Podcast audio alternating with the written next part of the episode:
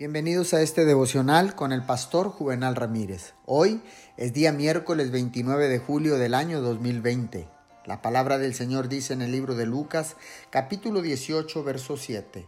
¿Acaso Dios no hará justicia a sus escogidos, que claman a Él día y noche?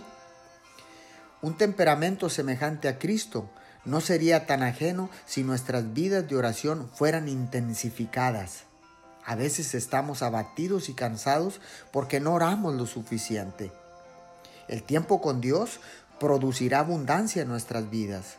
Cuando estamos dedicados a Dios, en nuestro tiempo personal con Él, estaremos dedicados a Él en público.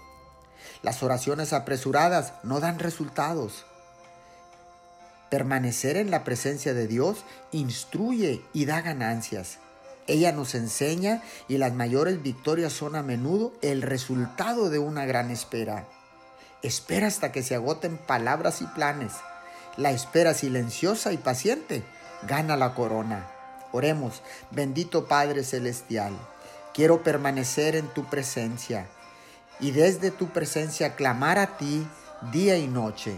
Por favor, Espíritu Santo, guíame en el nombre de Jesús. Amén y amén.